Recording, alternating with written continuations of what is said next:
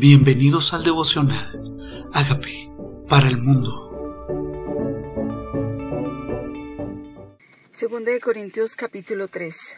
Ministros del nuevo pacto. ¿Comenzamos otra vez a recomendarnos a nosotros mismos?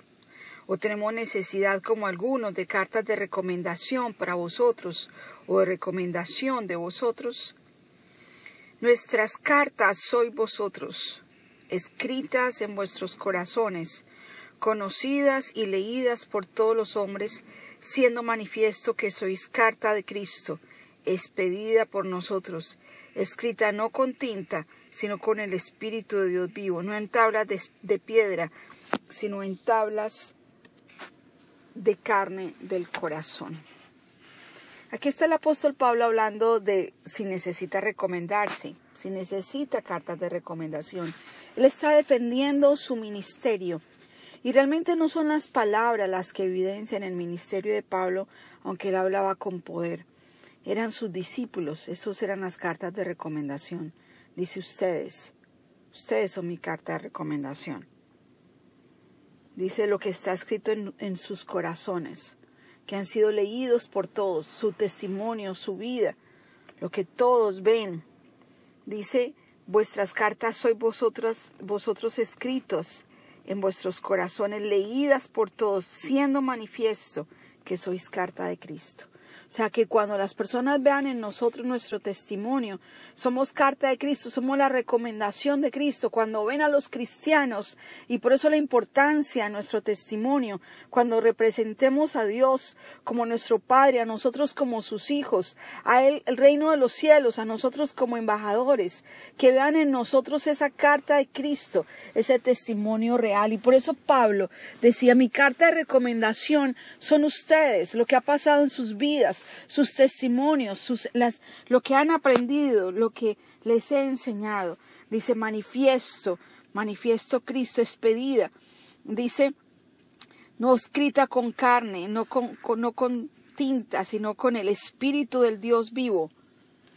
El Espíritu del Dios vivo manifiesta en nuestras vidas que somos de Cristo, el Espíritu del Dios vivo evidenciado en nuestra manera de vivir, dice no en tablas de piedra, sino en las de carne. Y tal confianza tenemos mediante Cristo para con Dios, no que seamos competentes por nosotros mismos, como para pensar algo de nosotros mismos, sino que nuestra competencia proviene de Dios cuando nos sentimos que no sabemos cómo, cuando nos sentimos que no tenemos fuerza o que no somos hábiles o que nosotros no está la suficiente sabiduría o que no tenemos el conocimiento claro de cómo hacer las cosas, Dios nos hace competentes para lo que nos manda hacer para que la gloria siga siendo para Él. No somos competentes por nosotros mismos, como para pensar algo de nosotros mismos, no es para nuestra gloria, sino que nuestra competencia proviene de Él, Él nos hace aptos, nos hace idóneos, nos habilita. Eso dice Él para que sea para su gloria, porque proviene de Él. Él asimismo nos hizo ministros competentes de un nuevo pacto. Es un nuevo pacto, no es el antiguo, no es el de la letra, sino el del espíritu, porque la letra mata, mas el espíritu vivifica. Nosotros, este nuevo pacto no es del antiguo, no es solo letra, no es solo mandamientos, es un pacto que está vivificado por el poder del Espíritu Santo en nuestras vidas y nos hizo a nosotros ministros de este nuevo pacto, nuevo testamento, nueva alianza.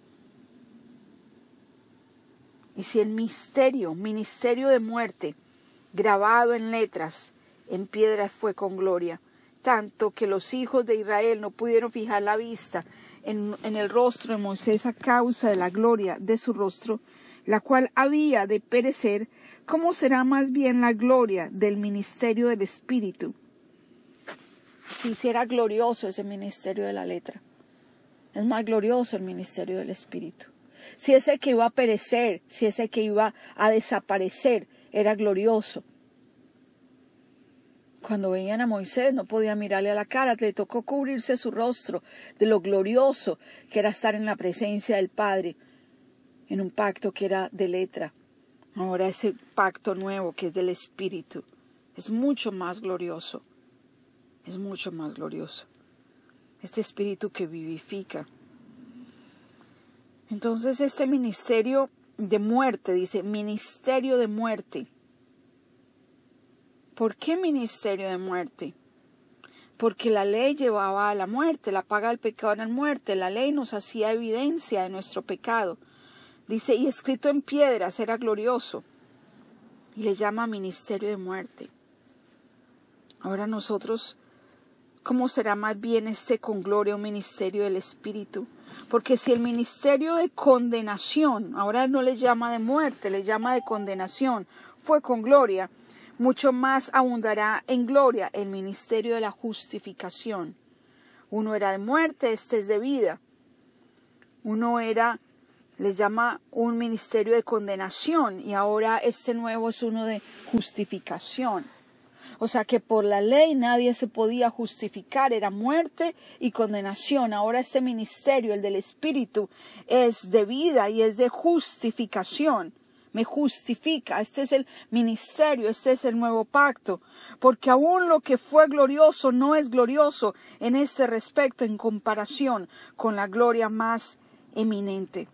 Porque si lo que perece tuvo gloria, y le vuelve a decir perece, o sea, el Antiguo Testamento pereció, su ley pereció, porque si lo que perece tuvo gloria, mucho más glorioso será lo que permanece. Este ministerio del Espíritu permanece. Así que teniendo tal esperanza usamos mucha franqueza y no como Moisés que ponía un velo sobre su rostro para que los hijos de Israel no fijaran la vista en, en el fin de aquello que habría de ser abolido. Y quiero aclarar esto.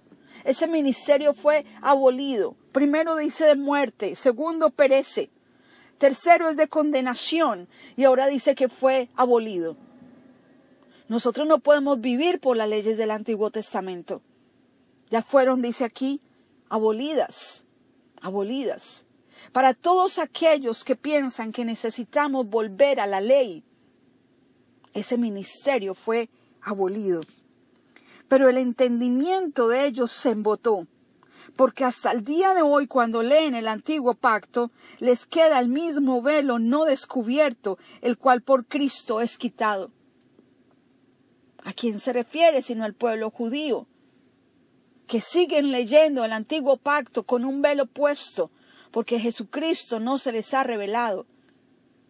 Porque el antiguo Testamento, la ley del Antiguo tenía un solo propósito y era llevarnos a Cristo, reconocer cuán pecadores éramos, cuán incompetentes éramos para vivir la vida de gloria, para que hoy necesitáramos a Cristo y hoy Él nos hace ministros competentes del nuevo pacto, no de esa letra que era para perecer, para condenación, para muerte y abolida, sino del Espíritu que es para justificación.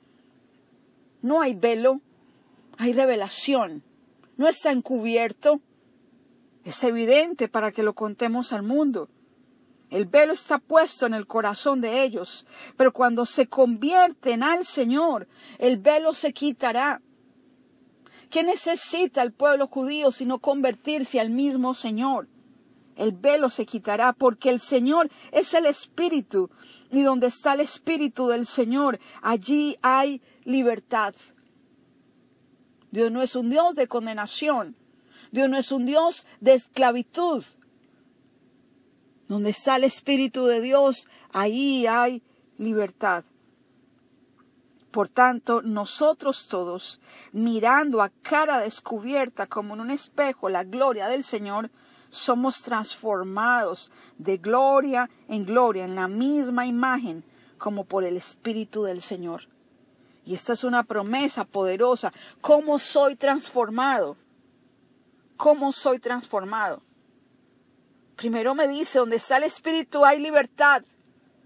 ¿Quién me libera sino el poder del Espíritu en mi vida? No es la ley la que me liberta, es el Espíritu el que da libertad, es su Espíritu Santo en mi vida que rompe yugos, que rompe cadenas, quien quita condenación. Donde está el Espíritu hay libertad. Por tanto, nosotros todos, mirando a cara descubierta, así sin tapujos, como somos, sin caretas, a cara descubierta como en un espejo, mirando a Dios, mirando su rostro, dice, mirando a cara descubierta como en un espejo la gloria del Señor, no con una cara cubierta como Moisés. No, Dios no cubre su cara para que lo veamos, no cubre su gloria. La tiene descubierta para mí, para que yo sea transformado, dice, para eh, viendo como en un espejo la gloria del Señor, somos transformados. O sea, no soy transformado mirándome a mí y mis debilidades. Soy transformada mirándolo a Él y su gloria, que está disponible para mí, que está descubierta para mí. Soy transformado y voy de gloria en gloria. No estancado, no estoy mirando un rostro condenativo, es un rostro que me transforma. Mirar su rostro transforma. Es mirarlo a Él, Moisés decía que se sostenía como mirando al invisible. Aquí nosotros miramos su gloria y somos transformados de gloria en gloria en la misma imagen. Nos vamos pareciendo a Él, su carácter, su identidad. Cuando lo miramos a Él, cuando tenemos intimidad con Él, cuando lo vemos cada día en el espejo de su palabra, cuando nos identificamos con lo que Él ganó para nosotros pero no por nuestra fuerza, dice, como por el Espíritu del Señor. Es su Espíritu el que me transforma.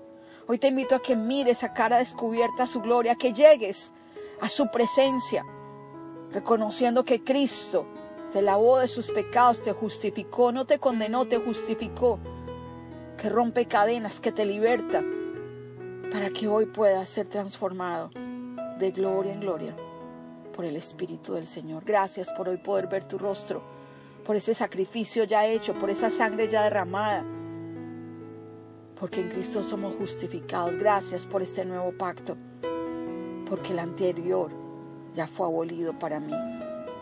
Hoy reconozco que soy tu Hijo por tu misericordia y que tú moriste en la cruz por mis pecados. Reconozco que soy pecador pero tú moriste en la cruz por mis pecados. Te invito a que seas mi Señor y mi Salvador.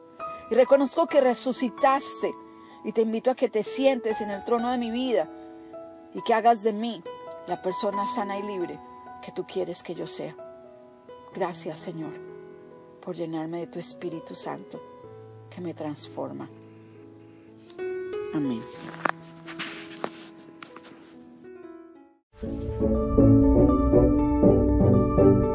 Amigos, queremos que usted sea parte de esta obra que estamos haciendo a través de Agape para el Mundo y que este mensaje de Jesús llegue hasta la última de la tierra. Si quieres donar en nuestra página web puedes hacerlo en agapeparalmundo.org o también a través de Cele en agapeoficial.gmail.com. Dios bendiga tu generosidad.